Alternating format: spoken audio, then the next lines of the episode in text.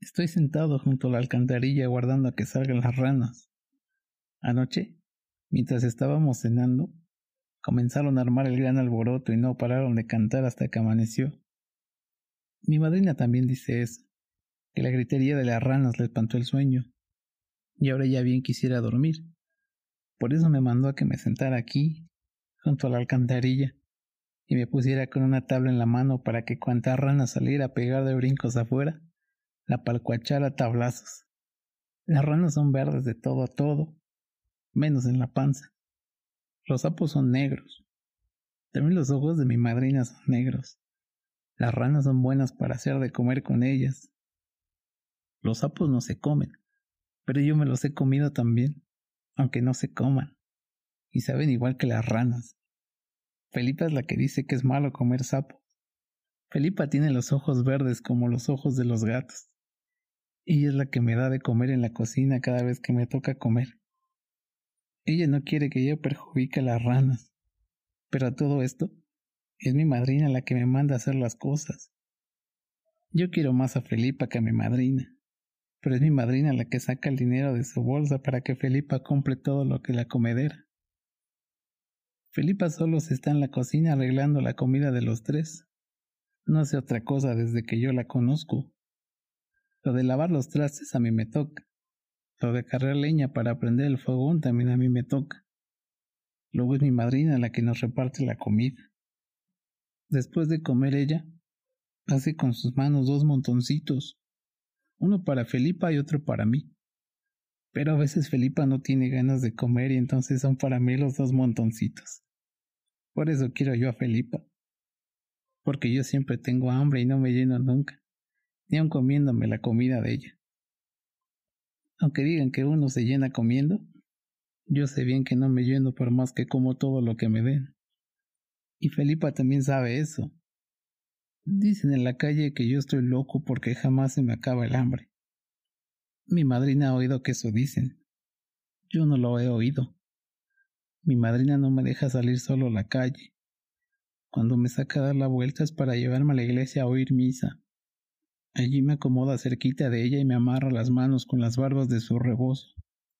Yo no sé por qué me amarra mis manos, pero dice porque dice que luego hago locura.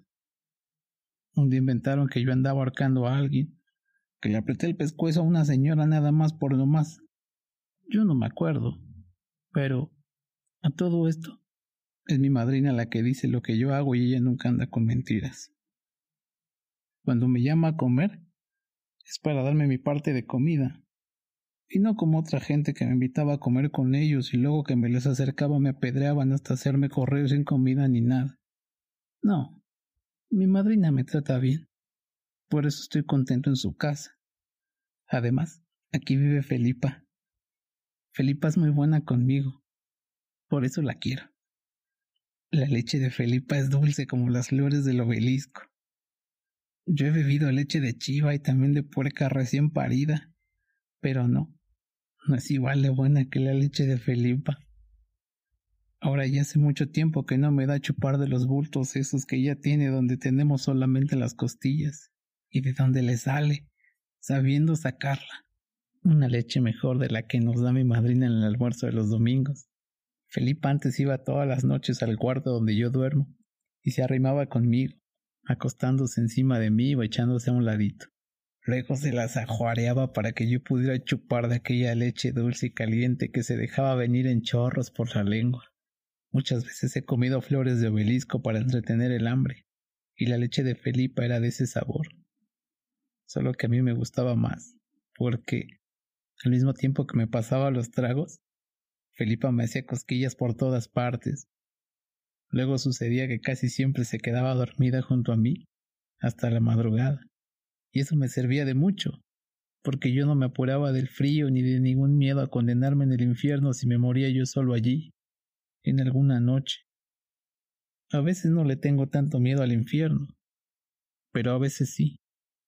Luego me gusta darme mis buenos sustos con eso de que me voy a ir al infierno cualquier día de estos.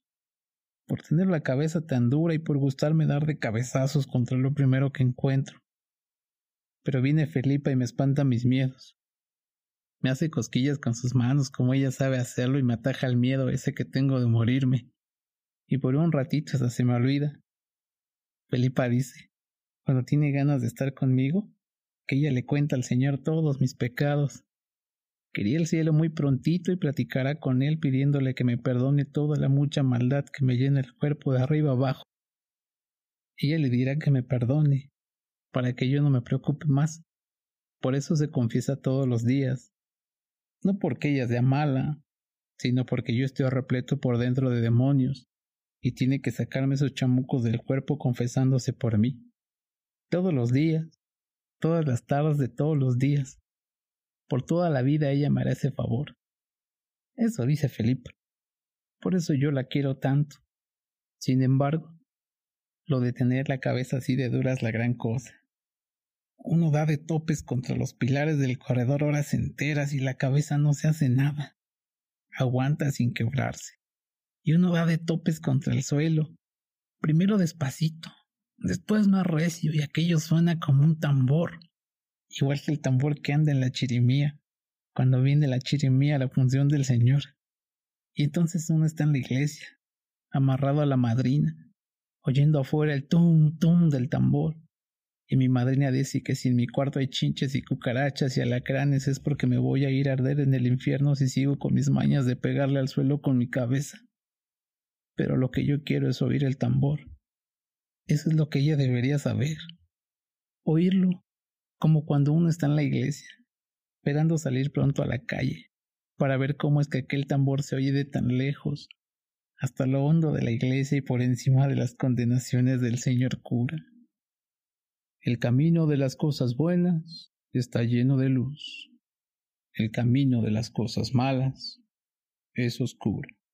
Eso dice el señor cura. Yo me levanto y salgo de mi cuarto cuando todavía está oscuras. Barro la calle y me meto otra vez en mi cuarto antes que me agarre la luz del día. En la calle suceden cosas. Sobra quien lo descalabra pedradas apenas lo ven a uno. Llueven piedras grandes y filosas por todas partes y luego hay que remendar la camisa y esperar muchos días a que se arremienden las rajaduras de la cara o de las rodillas, y aguantar otra vez que le amarren a uno las manos, porque si no ellas corren a arrancar la costra del remiendo y vuelve a salir el chorro de sangre. Ahora que la sangre también tiene buen sabor, aunque, eso sí, no se parece al sabor de la leche de Felipa. Yo por eso, para que no me apedren, me vivo siempre metido en mi casa. Enseguida que me dan de comer me encierro en mi cuarto y atranco bien la puerta para que no den conmigo los pecados mirando que aquello está a oscuras. Y ni siquiera prendo el locote para ver por dónde se me andan subiendo las cucarachas. Ahora me estoy quietecito. Me acuesto sobre mis costales y en cuanto siento alguna cucaracha caminar con sus patas rasposas por mi pescuezo le doy un manotazo y la aplasto pero no prendo el locote. No vaya a suceder que me encuentren desprevenido los pecados por andar con el locote prendido buscando todas las cucarachas que se meten por debajo de mi cobija. Las cucarachas truenan como saltapericos cuando uno las destripa. Los grillos no sé si truenen. A los grillos nunca los mato. Felipa dice que los grillos hacen ruido siempre, sin pararse ni a respirar para que no se oigan los gritos de las ánimas que están penando en el purgatorio. El día en que se acaben los grillos, el mundo se llenará de los gritos de las ánimas santas, y todos echaremos a correr espantados por el susto. Además, a mí me gusta mucho estarme con la oreja parada oyendo el ruido de los grillos. En mi cuarto hay muchos. Tal vez haya más grillos que cucarachas aquí entre las arrugas de los costales donde yo me acuesto. También hay alacranes. Cada rato se dejan caer del techo y uno tiene que esperarse a resollar a que ellos hagan su recorrido por encima de uno hasta llegar al suelo. Porque si algún brazo se mueve, o empiezan a temblarle a uno los huesos, se siente enseguida el ardor del piquete. Eso sí duele. A Felipa le picó una vez uno en una nalga. Se puso a llorar y a gritarle con gritos queditos a la Virgen Santísima para que no se le echara a perder su nalga. Yo le unté aceite, saliva. Toda la noche me lo pasé untándole saliva rezando con ella. Y hubo un rato cuando vi que no se aliviaba con mi remedio, en que yo también le ayudé a llorar con mis ojos todo lo que pude. De cualquier modo, yo estoy más seguro en mi cuarto que si anduviera en la calle, llamando la atención de los amantes que aporrean gente. Aquí nadie me hace nada. Mi madrina no me regaña porque me vea comiéndome las flores de su obelisco, o sus arrayanes, o sus granadas. Ella sabe lo entrado en ganas de comer que estoy siempre. Ella sabe que no se me acaba el hambre, que no me ajusta ninguna comida para llenar mis tripas aunque ande cada rato pellizcando aquí y allá cosas de comer. Ella sabe que me como el garbanzo remojado que le doy a los puercos gordos y el maíz seco que le doy a los puercos flacos. Así que ella ya sabe con cuánta hambre ando desde que me amanece hasta que me anochece y mientras encuentre de comer aquí en esta casa, aquí me estaré.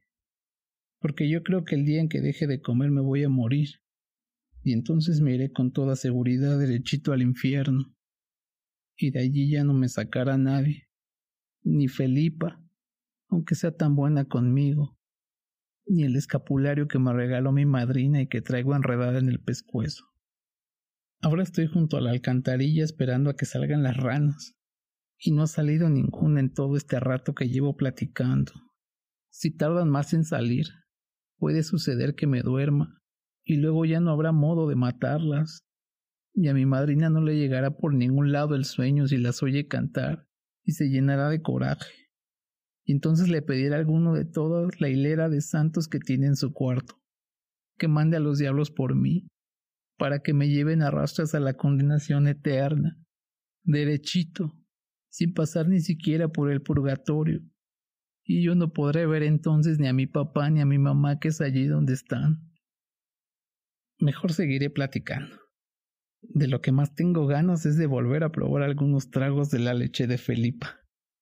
Aquella leche buena y dulce como la miel que le sale por debajo a las flores del obelisco.